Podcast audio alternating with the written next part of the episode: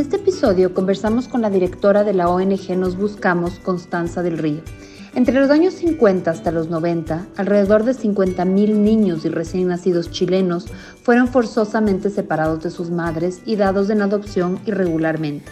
La mayoría fueron dados en adopción a familias en el extranjero, mientras que otros fueron entregados a familias en Chile.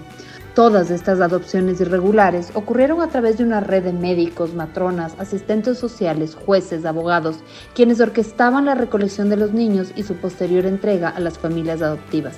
Esta es también la historia de Constanza del Río, quien cuenta su historia en Nos Buscamos, una historia de adopción y de tráfico de niños en Chile. En este capítulo hablamos sobre la identidad, sobre el tráfico de niños que ocurre y sigue ocurriendo y la importancia de develarlo. Hola, soy Cone Aitken y yo Paz Dávila. Somos Maternidades Imperfectas, una plataforma que acompaña, empodera e inspira a las mujeres madres a vivir la maternidad como un espacio de autoconocimiento, fuerza y crecimiento personal. Guiamos a las madres desde la maternidad que vivimos hasta la que queremos vivir. Nos interesa reescribir las historias de las mujeres madres, reflexionando y visibilizando maternidades reales, honestas y diversas, alejadas de los juicios y los dogmas que pesan sobre nosotros. Queremos guiar a las mujeres a encontrar su propia voz en la maternidad, a ponerla a su favor y a convertirla en una experiencia de poder y de equilibrio. Nos ilusiona acompañarte a florecer en la maternidad. Bienvenidos.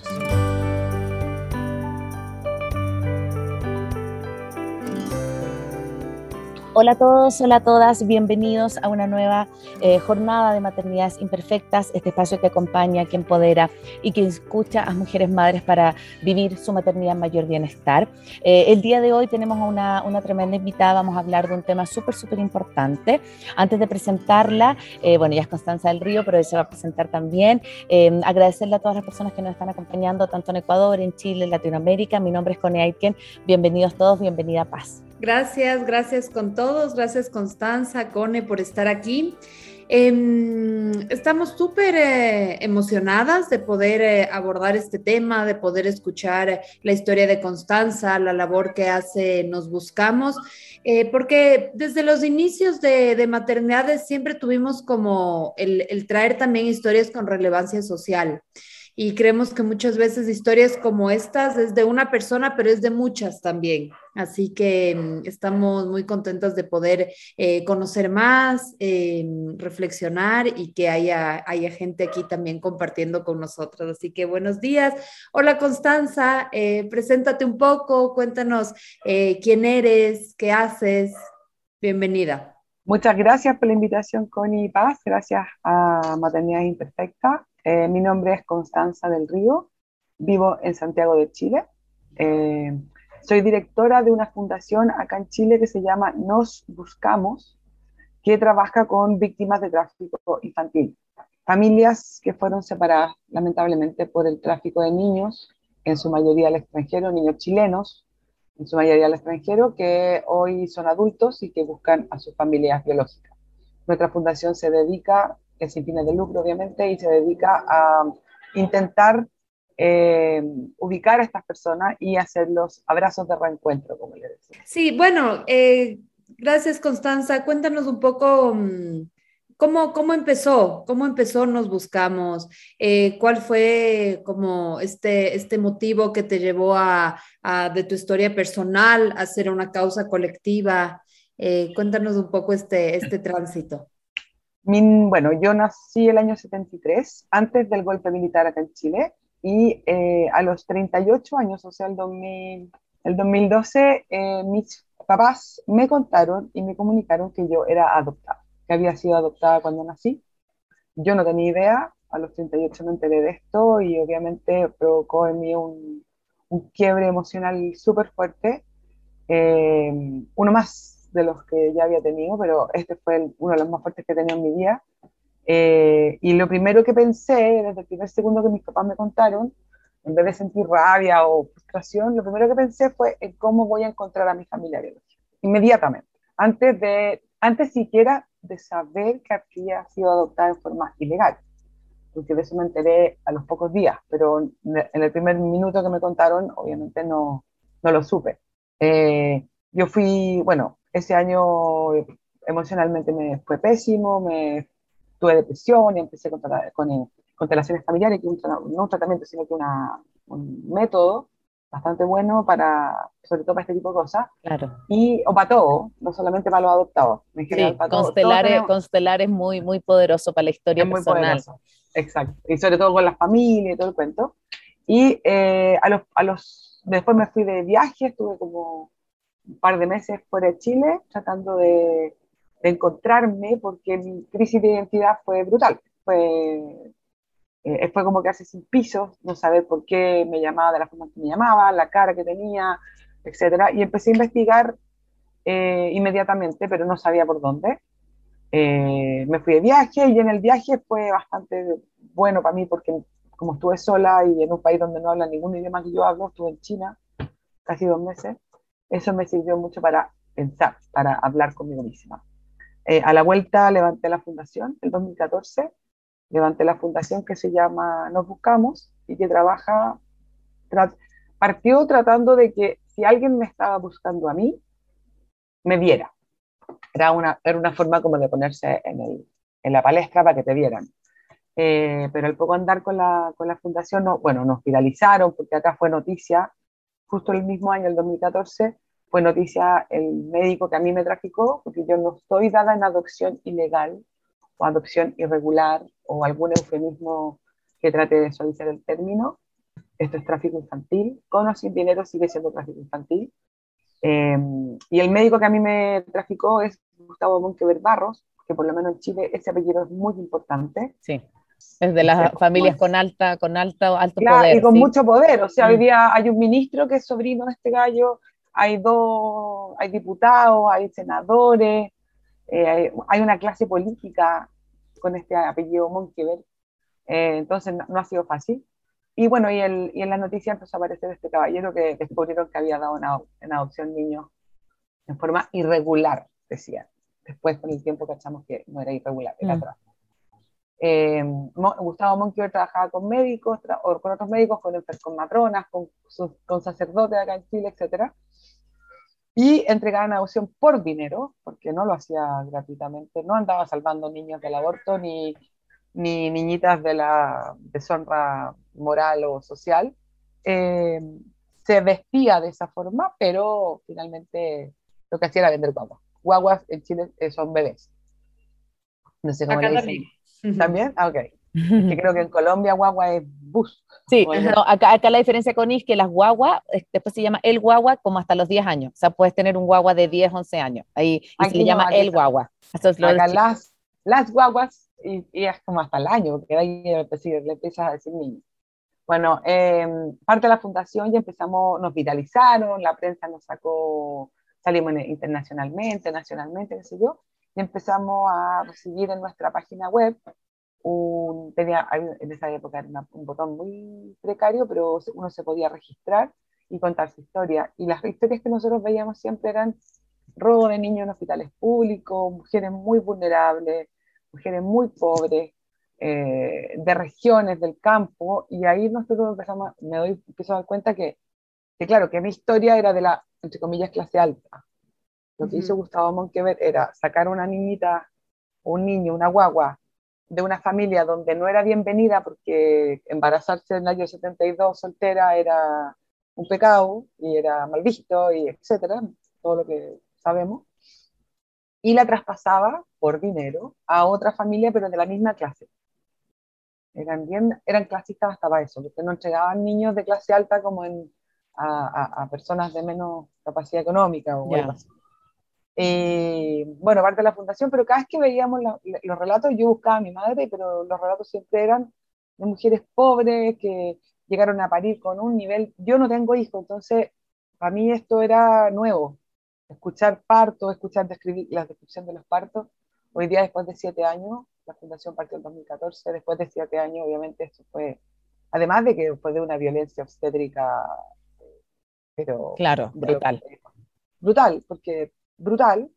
Además de eso, bueno, hay un delito, que es el robo del niño, diciéndole a las madres que los niños se murieron y que y los médicos en esa época mandaban, junto con los matronas, las asistentes sociales de los hospitales públicos en Chile, y las engañaban. Los niños salían en menos de una semana, estaban en el país donde iban a ser eh, comprados.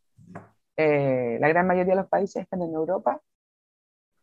Eh, Holanda, Bélgica, Dinamarca, Suecia, Alemania, Francia, son como los típicos, pero también hay en Estados Unidos, muchos en Australia, en Perú, porque Monkever específicamente traficaba niños de clase alta, o sea, de fenotipo, genotipo más europeo, o sea, no indígena, los vendían a Perú porque en Perú lamentablemente siempre solicitaban niños que se parecieran o que fueran de clase alta, no sé. Me da hasta vergüenza decirlo porque elegían a los niños como si fueran mm. productos. Mm. Si tú eras de piel, de piel oscura o tenías los ojos negros, no te ibas a Perú. No te, o te queda, o, o te, los de pelo negro y piel oscura se iban a Europa. Wow. Y es, así trabajamos desde el 2014 Además de eso, trabajamos en políticas públicas, estamos trabajando con los diferentes ministerios que nos competen, familia, mujer, niñez, justicia, y eh, estamos trabajando también con el Congreso de Chile tratando de, eh, ¿cómo se dice?, generar leyes que en el, para que en el futuro no suceda. Por mm. ejemplo, que el tráfico de niños para adopción sea un delito, porque en Chile no es un delito. Y qué, qué, qué, impresionante, Connie, lo que cuentas, porque obviamente esto pasó para la dictadura de Pinochet y tú hablabas de que estaban ustedes con, con una base más o menos de 7.000 personas en Nos Buscamos y que habían eh, generado, yo buscaba la página de usted, alrededor de 300 reencuentros, pero se sabe que hay mucho más. Se sabe que son muchísimos más que no están, eh, que no saben, por supuesto, y que tampoco lo han denunciado. ¿Cómo ha sido para ustedes como este proceso de, de recabar la información? ¿Cómo se le acercan a ustedes? ¿Cómo también ustedes generan, eh, quizás mi pregunta es muy amplia, ¿no? Pero como que nos vayas contando un poco cómo empiezan a generar este, este encuentro, ¿no? O esta búsqueda de los familiares, porque tú cuentas, ¿no? Que hay, que hay dos tipos de mamás a las cuales se, les, se les quitaban los niños. No, hay dos tipos de mamá, hay dos tipos de modus operandi. Perfecto. Las de clase alta. Ya, y, las de clase baja, ya. Entonces las, de clase baja nos cuentas que, por ejemplo, tenían a sus hijos y que les decían que se morían y nunca más volvieron a saber, y las de clase alta eran personas que em, por la deshonra familiar no, no querían tener estas guaguas y las vendían. Cuéntanos un poco cómo ustedes, como desde Nos Buscamos, generan todo este proceso, ¿no? Para poder volver a encontrar a los... A la, okay. Primero que nada, pasó en la dictadura, sí, pero pasó antes de la dictadura, durante la dictadura y sigue pasando hoy día y aquí soy súper enfática. Trato de que sí, yo no defiendo a los milicos para nada. Milicos involucrados en adopciones ilegales, tenemos dos casos. Ojo, aquí esto lo hicieron por dinero, nada más. Médicos, asistentes sociales, jueces, etc. Aquí los milicos a lo mejor lo que hicieron fue hacer la vista gorda. Pero la, la, la dictadura en Chile terminó en el 89 y tenemos niños dados en adopción en el año 2010. A rajatabla, esto es exclusivamente por dinero, es captar niños en situación de pobreza, en madres de situación de pobreza, que son fáciles de engañar, que, son, que no tienen redes, que, que no tienen educación, que si el médico dice una cosa ya les creen a rajatabla, o sea, no, no, hay, no hay duda, y los niños son exportados fuera del país, vendidos como si fueran un producto, como si fueran una caja. ¿Cómo nosotros hacemos el reencuentro? Tenemos la base de datos, recibimos en nuestra base de datos la solicitud de la persona que está buscando. Eh, cabe señalar que somos apenas 10 voluntarios, sin recursos económicos de ningún tipo, por lo tanto no estamos las 24 horas del día leyendo nuestros registros porque no podemos, no nos da. Eh, pero cuando logramos eh, o sea, cuando empezamos a trabajar, trabajamos buscando, eh, las personas tienen que recurrir a nosotros, se tienen que registrar en la página web. Muchas madres no son capaces de registrarse, nos llaman por teléfono y nosotros registramos todo en la página web. La página web de nosotros es una base de datos eh, que cruza datos entre los dos grupos, las familias que son madres, padres, hermanos, tíos, sobrinos, abuelitos, etcétera, y el adoptado. Entonces cruza entre estos dos grupos fechas, eh, pistas, datos, y empezamos a trabajar con ellos. Eh, lo bueno y lo malo al mismo tiempo es que la gran mayoría de los adoptados tienen pistas, salieron con eh, pasaportes, no, no, sacaron a los niños adentro de una bolsa. O sea, tienen pasaportes, tienen documentos de jueces, donde aparecen, algunas veces aparecen nombres, pistas, y empezamos nosotros a, tirar esa hebra para tratar de encontrar a la familia. El problema es cuando los casos llegan desde el lado de la familia. Lamentablemente la madre sabe que perdió un hijo en tal fecha, sospecha que puede estar vivo, pero tampoco tenemos claridad sobre si es que está vivo. Porque pueden haber muchos que realmente se murieron. O sea, que, lamentablemente están muertos, pero hay que investigar igual. El problema es que no tenemos cómo investigar. No hay ni una, no hay ni una pista. Esto es igual y espantosamente igual a cuando se te pierde un niño en la playa o en una plaza y no aparece. Tú sabes el último lugar donde lo viste. Pero aunque tú traigas a toda la, a toda la Policía Nacional, eh, a menos que aparezca por ahí cerca, normalmente fallecido, eh, nunca más lo encontraste. Claro, no tienes Quedaste con la duda, no tienes cómo saber. Entonces, ¿dónde fue la última vez que lo vio? Aquí. A mí, la mujer dice, ¿dónde fue que lo parió? En este hospital, en fecha tanto. Nunca más supo. Las mujeres en general eran, eh, parían en forma natural, o sea, vaginalmente, no sé cómo se dice, pero no por cesárea. Eh, y en los últimos pujes, después de, eh, estar varias horas o varios días en el, trabajo de parto, las anestesiaban con éter o con una inyección que, se, que recibían en una pierna.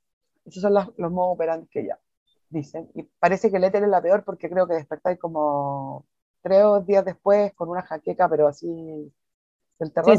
Sin saber, nada lo que te había pasado finalmente. Como... Sin tener idea qué pasó. Y finalmente les dicen que los niños se murieron y que el niño venía tan deforme o tan terriblemente mal que para qué lo van a ver, porque en verdad van a quedar eh, traumados. Siempre había una monja o un cura, un sacerdote metido en la mitad, como eh, ¿cómo se Intermediario. pero como consolando, entre comillas.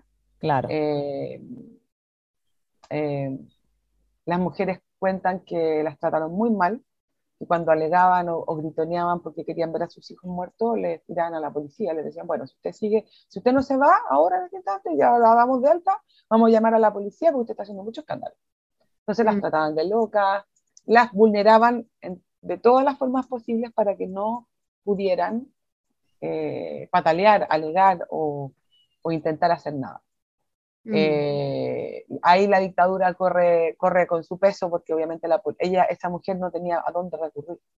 Si iba a la policía, la policía era parte de la armas chilena, entonces no, no era un lugar donde una, una mujer pobre sola quería ir a, a, contar. Y las pocas que llegaron a la policía, a los carabineros de Chile, lamentablemente no les creyeron, porque es realmente para no creerlo. Es como tan surrealista que es como si alguien te dice, no es que me robaron una guagua y tú, ya, pero... Claro, claro, de película de terror.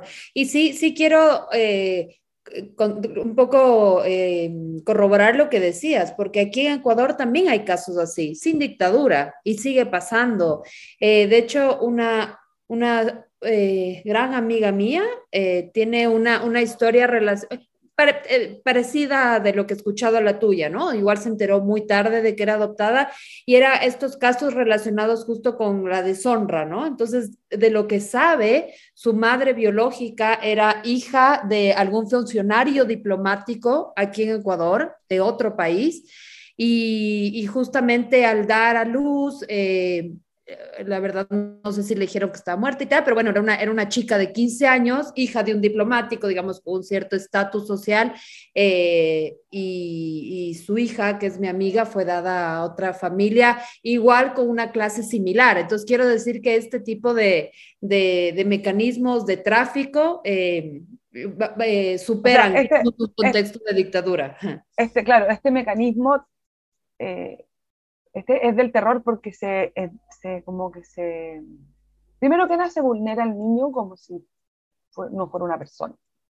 Se trata al, al, niño, a la guagua, al bebé, como si fuera un objeto.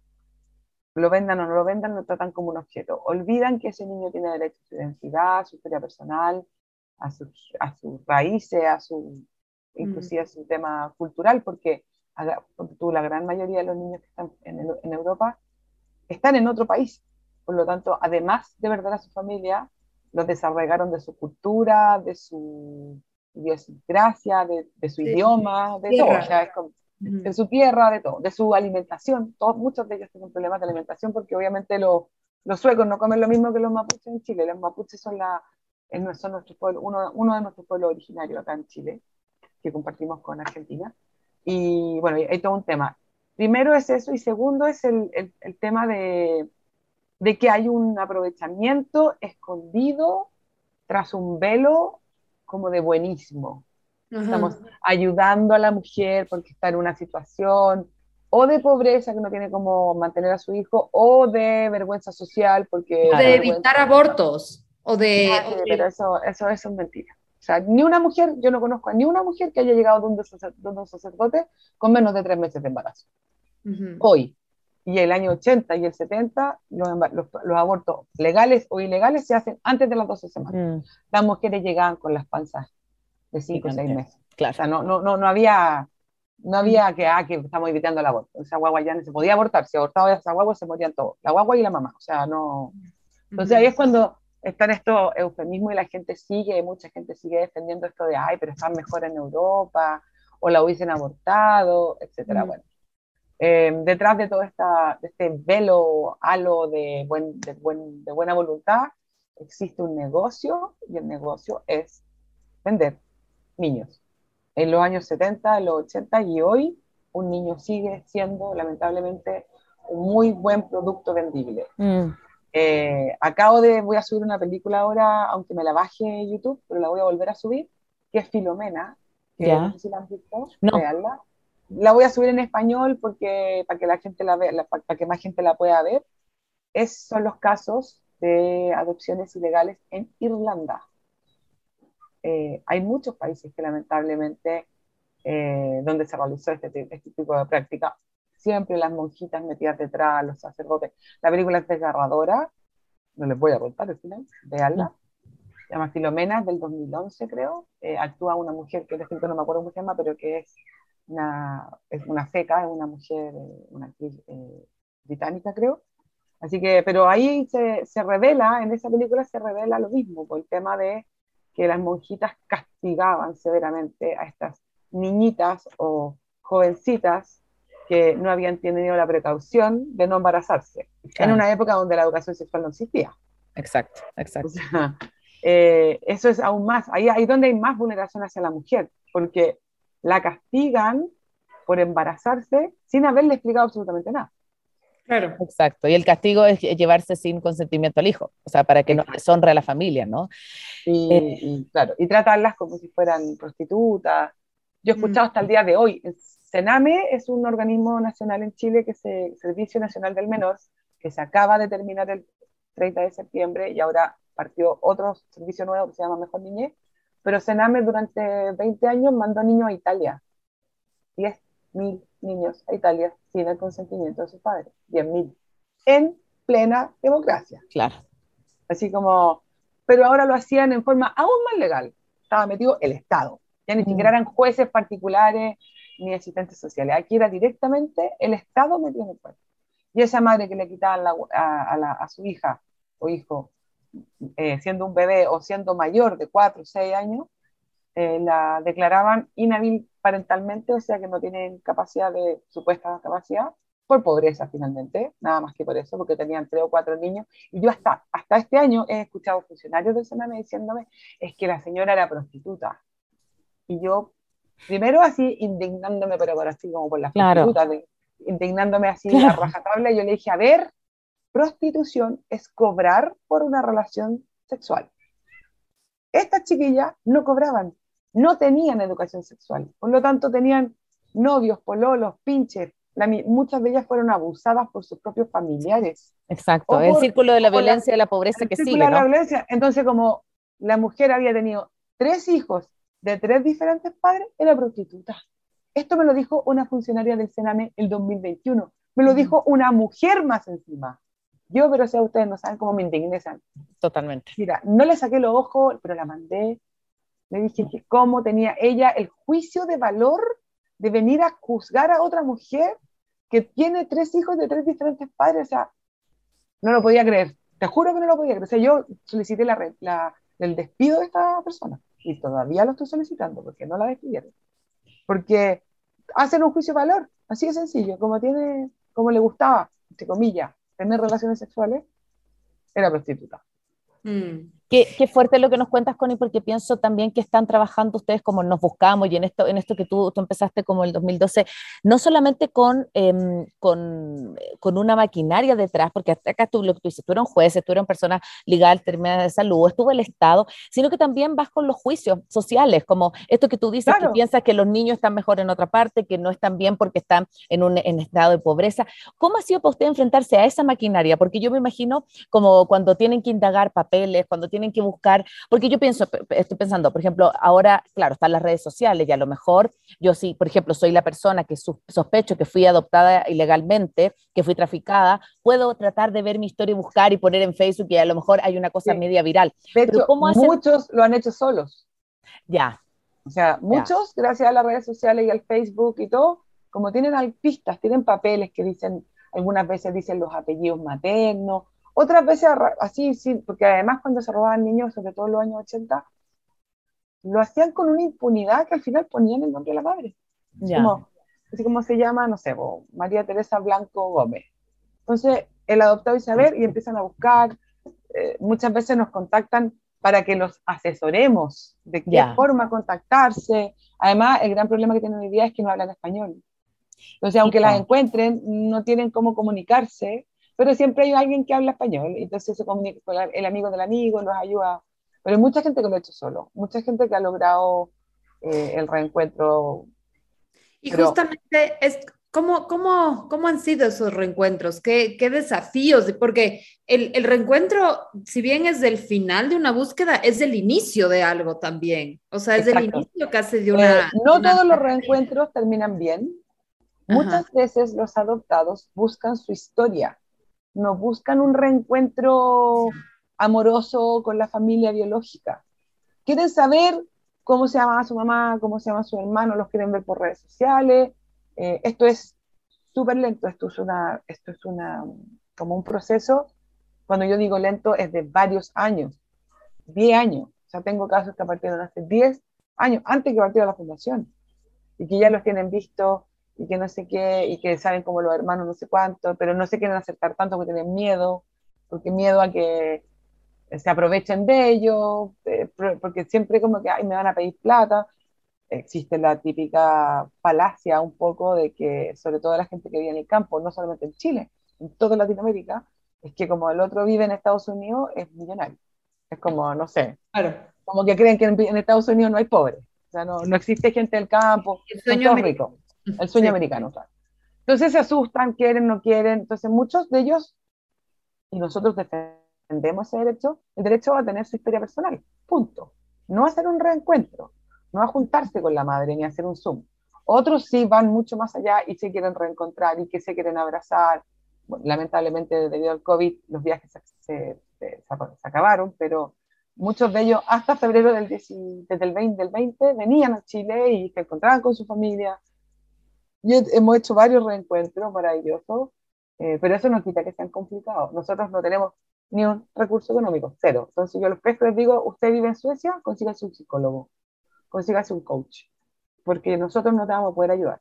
Podemos a lo mejor asesorar al coach, conversar los tres si quieren, como darles un poco más, como más macro, pero, pero nosotros no tenemos, y no tenemos la capacidad ni económica ni capital humano, ni aunque fuéramos pagados, son más de 20.000 los niños que sacaron del país. O sea, tendríamos que ser, nosotros tendríamos que ser unos 500. Claro, de partida que estén trabajando ahí. Para llegar, para llegar a una envergadura más o menos cerca, pero lamentablemente es terrible. Pero esto sucedió en muchos países, como les decía, en Australia también pasó, en Irlanda, eh, a nivel local, no es que se hayan traído niños de, de, Chile para allá, sino que a nivel local se roban niños vean la película que voy a subir a mis redes sociales, si quieren compártanla, tal vez, total, los copyrights me, lo, me, van a tirar a mí al agua, así que yo la bajé y la voy a volver a subir, creo que es una mm. película que educa mucho y que mm. muchas madres cuando la vean van a decir, entonces no era tan mala.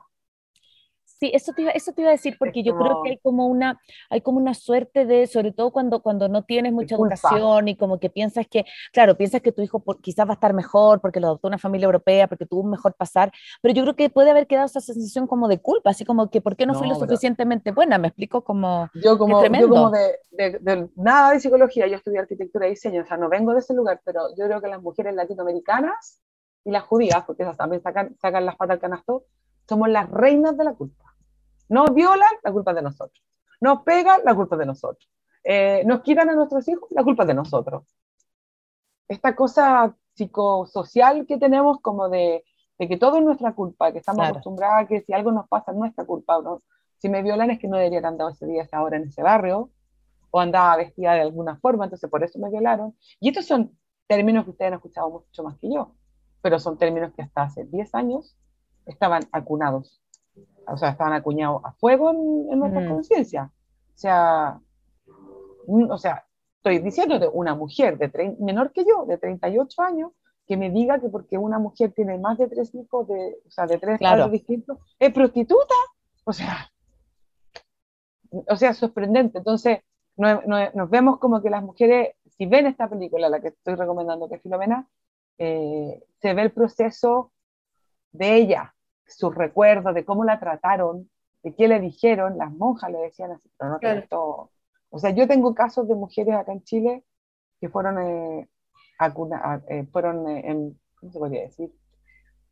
Encarceladas en un convento que se llama El Amengual, que está en Estación Central, como en el centro de Santiago, un convento antiguo, de estos que deben haber en, en, perdón, en Ecuador, de estos como de pie, de adobe antiguo, con esas cruces gigantes, terribles, como súper eh, castigadora, donde, las, donde, donde de hecho mi madre biológica estuvo internada en contra de su voluntad por sus propios padres para esconder que estaba embarazada. Y las monjas le decían, no te gustó, no sé si decirlo, pero no te gustó pasarlo bien, no te gustó abrir las piernas, ahora sufre, ahora vas a tener que pagar tu trabajo. Mm. Parieron huevos sin anestesia, no tuvieron ninguna contención de, la única contención que tenían, por los casos que he escuchado, eran entre ellas mismas, o sea, las mismas chiquillas que estaban... Se, se apoyaban eh, como, como entre ellas. Pero de, desde la absoluta no tener idea de lo que era un parto, nadie había tenido una guagua, eran todas menores de edad. claro. De la ingenuidad de decir, ojalá no nos duela tanto, ojalá no nos quiten a los niños, etc. Y Constanza, eh, ¿Cómo, qué pasa con, lo, con, la, con, los papás adoptivos? O sea, por ejemplo, en tu caso, porque me imagino que también eh, se mueve toda esa relación. Y, y Todo se mueve. Exacto. Y de alguna manera también, eh, bueno, cada historia es particular, ¿no? Pero también lo, lo, que tú dices a mí me impacta mucho esto de mi derecho a mi historia, o sea, más allá de encontrarme, es como, ¿por qué no supe mi historia? ¿Por qué tuve que enterarme tan tarde de mi historia? Entonces, ¿qué, ¿cómo has visto como esta esta relación entre, digamos, con el adoptado en el centro, con sus padres adoptivos, con, conociendo ah, ya... Es muy complicado, no es tan fácil. A nivel de constelación familiar, uno tiene una madre y un padre y puede tener 15 hermanos o 30. Uno tiene como posible meter más familia, pero padre cuesta meter a dos papás y a dos mamás en el mismo espacio. Entonces, unos quedan delante, otros quedan detrás. Nosotros siempre desde la absoluta ignorancia tratamos de decirle, esto hay que hacerlo con amor. No existe un libro de cómo, o no existe una un terapeuta que haya hecho un, no sé, que haya dicho un speech que diga, mire, cuando usted sea adoptado en forma ilegal, entonces lo que hay que hacer es lo siguiente. Porque también te pasa con los adoptados legales. Claro. Los adoptados legales, legales, legales, eh, cuando buscan y encuentran a su familia biológica es lo mismo. ¿Dónde se meten a la, otra mamá y al otro papá? No les cabe. Como no les cabe. Eh, por lo tanto, yo siempre recomendamos que se haga con amor, mm. con tranquilidad. No, no, tengo otra, otro consejo, es como, si tu madre te entregó en adopción en forma voluntaria, lo hizo por amor, no para deshacerse de ti, lo hizo para, porque para deshacerse si no te hubiera abortado, punto. Lo hizo para darte una mejor vida. Y los que te recibieron también te recibieron con amor, entonces sigamos trabajando desde el amor. Mm. Es, la único, es el único consejo que les damos. Es muy complicado, cuando hablamos de las adopciones ilegales o, tráfico infantil, nos metemos en un tema porque lamentablemente los padres adoptivos están involucrados. Claro. Y ahí empieza el tema de que la culpa o, lo, o los juzgo, no los juzgo. Entonces yo siempre de nuevo el amor. Yo no soy nadie para andar juzgando a nadie. Trato, eh, y siempre por favor terapeutas, vayan al psicólogo, traten de buscar, nosotros no tenemos cómo hacerlo, aparte que están en otro país y ellos necesitan terapia, este tipo de cosas necesita terapia tres veces a la semana al principio. Claro, claro, porque cuando viene, cuando viene este choque, este una vez cada dos meses, claro. Claro, cuando viene este choque con tu historia necesita una cosa más profunda, digamos, después como que lo vas trabajando de manera como quizás más pausada, pero, pero en el momento lo que tú dices se te desarma todo, todo quien yo pensaba que era, no era, de dónde venía tampoco, entonces, y, también me, me, encanta esto que tú hablas, que, que creo que eh, cuando uno ve también estas historias y, fundaciones como las de ustedes, a veces se tiende como a romantizar estos, estos encuentros, como decir, ay, qué bueno que se va a encontrar con su mamá. Ya, pero, Connie, todo se romantiza. Yo no tengo hijos porque tengo clarísimo lo que es tener una guagua, porque mm. vi a gente y romanticean el tema de la maternidad, pero de una forma, y la no puede ser, o sea, perdón, no puede ser más eh, te cambia del cielo a la tierra, no tiene nada de romántico, nada de romántico. Por eso nosotros hicimos maternidad imperfecta, porque finalmente hay una perfección de la maternidad que, eh, que es imposible alcanzar, o digamos. Una, o una creencia que el niño va a ser perfecto, que va a estar todo bonito, y que le va a andar paseando en un coche por la plaza, lleno de flores. Si la maternidad no es eso, o sea, y, y, hay mucho, no sé si será nuestra cultura latinoamericana, que no sé, no tengo idea pero también existen muchas ideas románticas o ideologías falsas acerca de la adopción en general. Claro, eso te hace. Mm. O sea, ponte tú, nosotros estamos defendiendo en el Congreso, que no nos va a resultar lo más seguro, pero vamos a seguir peleando, que la adopción en Chile sea abierta, sin cambiarle los nombres a los niños, sin hacerlos propios. Si mm. tú, si el niño ya tiene, no sé, un año y medio o seis y se llama Pedro González, yo lo mm. adopto y se va a seguir llamando Pedro González. Mm. No hay para qué cambiarle los apellidos, porque eso es como borrar su historia, es como decir, no, mira, tú naciste el día que llegaste a mi casa. Eso es como apropiarse, es como, yo quiero ser mamá o yo quiero ser papá y, y, quiero que sea mío, es un tema como de propiedad, y son mis guaguas, y son mis niños, y esa cuestión se tiene que acabar. Los niños no son de nadie. Hay un poema famoso que no tengo idea quién pegó en mi pieza cuando era chica, no sé cómo llegó ahí, que tus hijos no son tus hijos. Los hijos no son tuyos, sí. No son tuyos, no son tuyos, no. No tienes para qué cambiarles el nombre y el apellido, ni separarlos de su familia de origen. Eh, nosotros peleamos por un foster parenting, que es, la adopción abierta, con contacto con la familia biológica, inclusive. Eh, es mucho más difícil, sí, pero nadie te dijo que criar un niño fuera fácil. Mm. Bueno, queremos agradecer a todos los que nos están escuchando aquí en, ah, aquí en este programa con Constanza del Río, directora de la, de la ONG Nos Buscamos. Estamos conociendo su historia, pero también la historia de muchas otras personas que fueron eh, traficadas en, su propio país, eh, hacia afuera. Constanza, bueno, un, poco entrando, entrando a, tu historia, hasta que tú te enteraste, eh, porque yo tengo esta, esta amiga que te cuento, es como que ella me decía, yo siempre sentí que había algo que tenía que conocer, ¿sí? no sabía, no sabía qué era, pero había algo. ¿Qué fue así para ti? Pues también lo mismo. Yo sospeché, yo hice un libro, escribí un libro, perdón, que se llama Nos Buscamos, está en Amazon, y ahí habla mi historia y todo el cuento. Y ahí les cuento una anécdota que a los 19 años a mí me dio con que era adoptada y hice una, y andaba buscando algo, hice mi árbol genealógico de mi, familia paternal del río, eh, hice un árbol genealógico de los del río, de los del otro apellido moreno, me dediqué así muchos días a hacer eso, eh, luego me dio con que era adoptada, eh, como que nunca se lo pregunté a mis papás, pero yo tenía la sensación porque éramos muy distintos, pero después ya se me quitó, pero siempre tuve la sensación de que era distinta, de que como que se me sentía pescado como fuera del agua o en, pesa, o en mm. ajena. Era una sensación bien rara. Yo pensé que todos los chicos en algún minuto son, piensan que son adoptados, entonces ya había sido una etapa, pero cuando me cuentan que soy adoptada, no fue tan... No fue tan, o sea, fue como, ah, ok, por eso. Como que me, me, me dio todo, las piezas, ¿no? perfecto, ahora entiendo muchas cosas. Mi distinto, o sea, somos físicamente distintos, emocionalmente, todo distinto pero todo, así como no coincidimos en casi nada con mis papás biológicos. eh, perdón, adoptivos. Eh, yo el 2015, al año de hacer la fundación, encontré a mi familia biológica a través de un banco de ADN. en Chile eh, en Latinoamérica en general, absolutamente segura que en Ecuador no existe, no existen los bancos para, de ADN, solamente existen huelleros, que no es lo mismo. Los bancos de ADN mundiales que estamos usando casi todos los adoptados y la, la gente en general es 23andMe y MyHeritage. Son dos bancos que son mundiales, cuestan alrededor de 100 dólares, te los mandan a tu país. Eh, 23andMe no trabaja con Latinoamérica, pero MyHeritage sí. Y uno entra en una gran base a través de una muestra de saliva, entra en una gran base de datos eh, enorme, de 7 millones de personas, que a, nivel mundial es muy poco, pero, claro. pero, es, pero es harto. Y yo tuve la suerte de encontrar a un, un 2% de coincidencia con alguien, y ese alguien terminó ayudándome a armar mi árbol genealógico genético, y ese alguien terminó siendo el primo en segundo grado de mi madre biológica. Wow. Por lo tanto, con Alexis compartimos un tatarabuelo. Y, y gracias a ese banco de ADN logré encontrar a mi madre biológica. Y un par de meses después, no gracias a la ayuda de él, de ella, logré encontrar a mi padre biológico.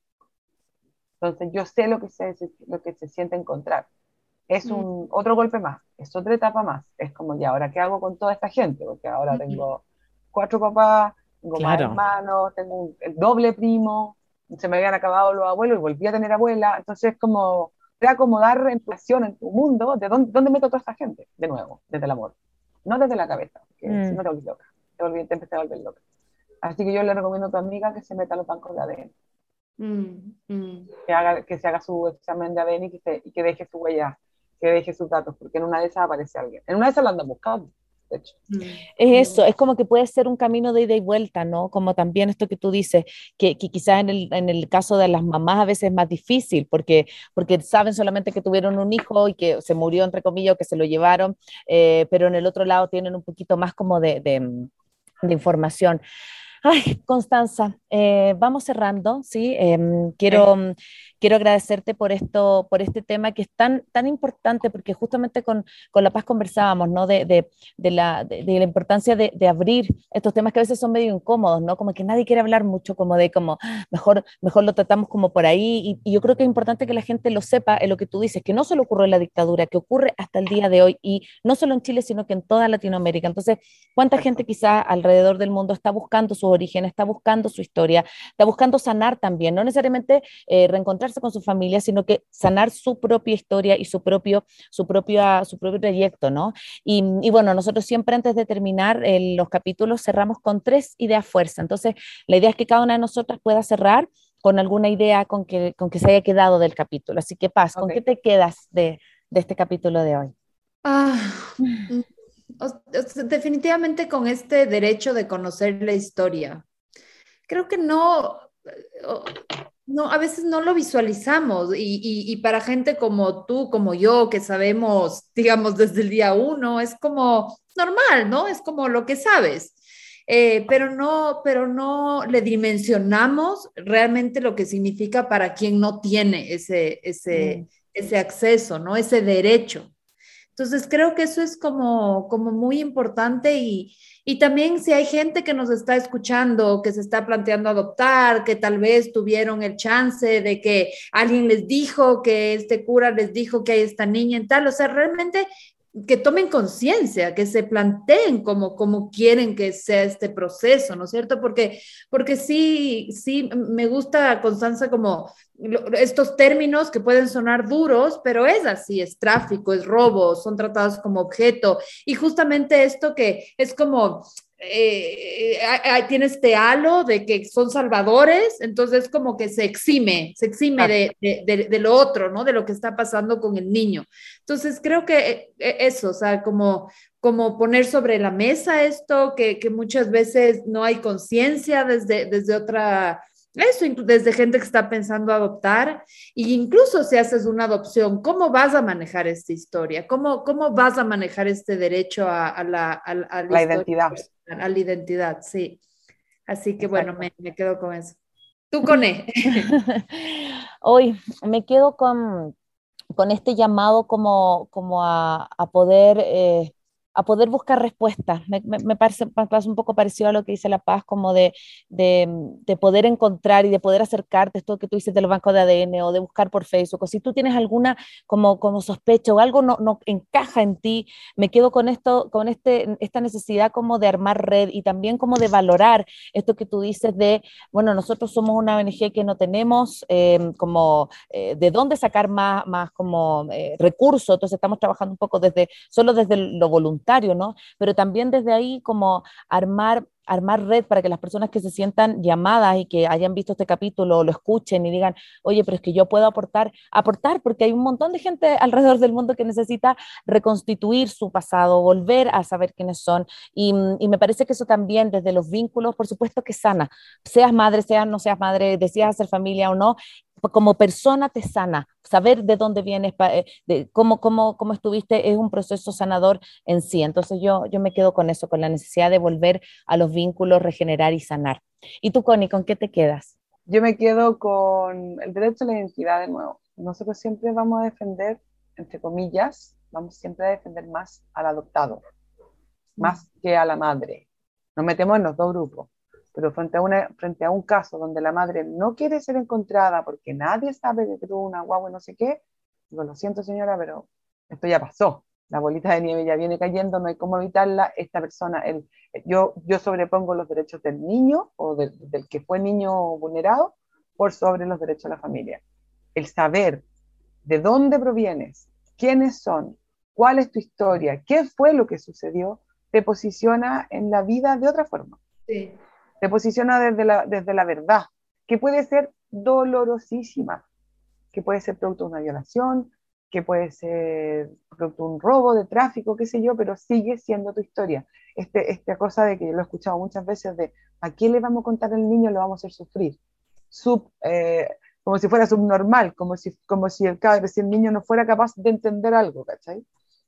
Eh, yo me quedo con el derecho a la identidad eh, porque genera mejores seres humanos nos posiciona desde otra forma y, y, creo que gran parte de los problemas que tiene esta sociedad, nuestra sociedad actual, es eso. Ustedes que trabajan con eh, maternidad, ¿cuántas madres he escuchado lamentablemente no, es que si no me paga la pensión, entonces yo no va a ver nunca más mm. Sino, bueno, compadre, el tema de la pensión lo verás con el juez, pero, y no es por el padre que tiene que ver al hijo, es porque el, niño necesita ver a su padre, porque necesita hacer ese vínculo, aunque el padre sea un desastre, mm. lo que sea, sigue siendo su padre. Entonces, eh, ahí también está el derecho del niño, y nosotros seguimos defendiendo el derecho a la identidad y a la historia personal, saber de dónde vienes, quiénes son tus abuelos, eh, qué fue lo que sucedió, de qué ciudad, o sea, imagínate que los adoptados no sabemos dónde nacimos. Yo no sabía el día que nací. Claro. Imagínate, no sabía qué día celebrar mi cumpleaños. Si soy Acuario o soy Géminis, o sea, mm. nada. ¿Qué carta astral ni qué carta Claro, nada. o sea, nada. Entonces, eso, es información tal vez un poco irrelevante para mucha gente, sobre todo para la gente que la sabe. Cuando tú no la sabes, se hace relevante. Entonces, el derecho a la identidad y a la verdad, aunque duela, aunque sea molestosa, espinuda, la verdad siempre va, va, a liberar. Eso, eso, se me vino a la mente. Mi, mi terapeuta siempre dice, no hay, somos capaces de abordar la verdad, sea la que sea, sea que te están diciendo que se murió la persona que más amas, eso eres capaz de abordar. Lo que no somos capaces de abordar es lo ambiguo, es lo que no entendemos. eso es, lo que, no, es lo que, nos violenta, eso es lo que nos violenta, nos, enreda, nos, deja embarrar la cabeza. Mm. Yo siempre lo he dicho, cuando a un niño hay que contarle algo, hay que contárselo como niño. Sí, claro. No le voy a, no le voy a citar al juez que, no, le voy a decir, naciste de mi corazón, te estuvimos esperando, qué sé yo. Si hay que contarle una mala noticia, hay que contársela con la menor cantidad de palabras para que el niño entienda, pero no esconderle que se le murió el papá, por ejemplo, o que hay alguien de la familia enfermo, o sea, no. Para mí la verdad, ante todo, y olvídate la cantidad de sacerdotes que me han dicho que la verdad no es siempre buena. Mm. Porque, claro, pues no saben manejarla, saben cómo tomarla. La verdad hay que tomarla con amor y entender que el del frente también puede cometer errores y, que nadie es perfecto y que, todo, y que, y que todos tratamos de hacer lo mejor posible. Entonces, me quedo con la verdad y con el derecho a la identidad. Gracias, gracias Connie. Em, un capítulo súper tremendo, súper removedor y quiero agradecerte por, por haber aceptado la propuesta y también a todas las personas que nos acompañaron, recordarles que esto va a estar en un par de semanas más en formato podcast y subido a Spotify y iTunes. Así que muchas gracias Constanza, cualquier cosa que necesiten también de nosotros como maternidades, ya saben que también estamos acá para colaborarles. Ok, muchas gracias. Un abrazo. chao, chao. Adiós. Chao, chao. Chao, chao, Cone. Soy Cone Aitken. Y yo, Paz Dávila. Gracias por regalarte este tiempo de autocuidado y crecimiento. Si quieres escuchar más capítulos y contenidos sobre maternidad y crianza, no olvides de encontrar nuestro podcast en iTunes y Spotify. Y a través de Radio Sucesos todos los domingos a las 12 del mediodía. Te esperamos.